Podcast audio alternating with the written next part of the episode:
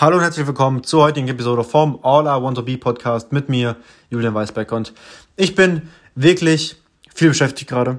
Ich äh, arbeite von morgens bis, bis jetzt kurz vorm Schlafen gehen.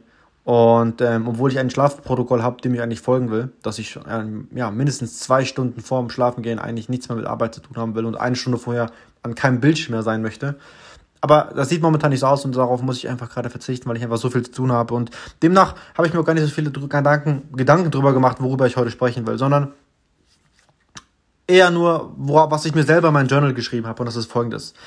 Ich habe viele offene Aufgaben, die noch zu erledigen sind. Aber ich darf die Prioritäten nicht vergessen. Bedeutet, mach eine Liste mit allen deinen offenen Aufgaben. Priorisiere sie in Reihenfolge. Setz die Prioritäten. Zweitens, Trag die zu erledigten Aufgaben mit einem gut kalkulierten Zeitaufwand in deinen Kalender ein und setz es einfach um.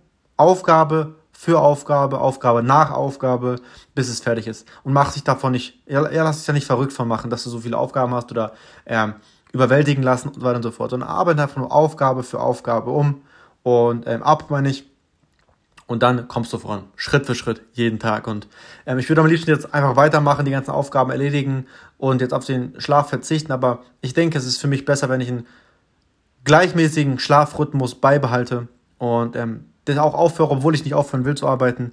Aber ähm, ja, Schlaf einfach zur Priorität machen, damit ich morgen fitter bin ähm, und, und, und leistungsfähiger bin. Und ja, das war's für heute.